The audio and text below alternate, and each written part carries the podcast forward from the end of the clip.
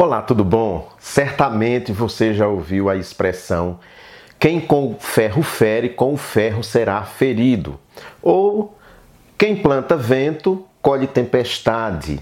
São expressões populares que têm sua raiz na Bíblia, por incrível que pareça, no que nós chamamos de a lei da semeadura. Ou seja, o que você planta, você colhe. Não há como você plantar no seu quintal uma mangueira e você colher piqui. Não, uma mangueira vai dar mangas. Simples assim, nós sabemos isso nas leis da natureza e sabemos aplicar muito bem.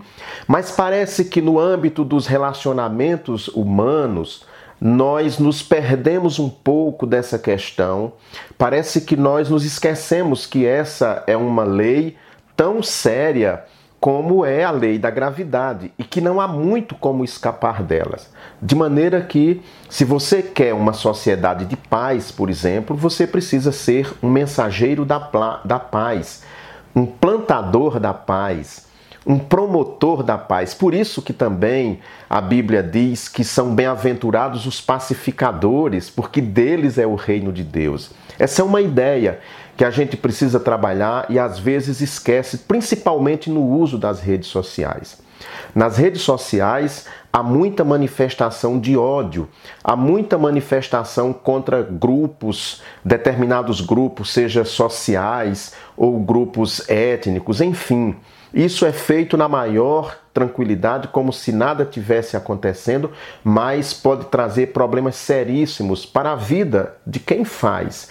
De maneira que nós precisamos ficar sempre muito atentos quando nos referirmos a esses grupos que dentro da sociedade são marginalizados. Como é que nós vamos tratar essas pessoas? Porque amanhã pode ser que você seja a vítima sei lá, por algum motivo, por alguma razão. E aí, aquele mal que você plantou contra determinado grupo social pode se voltar contra você sem que você perceba, sem que você esteja preparado.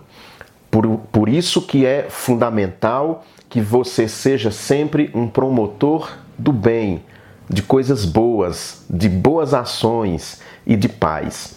Tem uma historinha que conta sobre essa questão da lei da semeadura. Um dia, uma raposa chamou uma cegonha para tomar sopa em sua casa.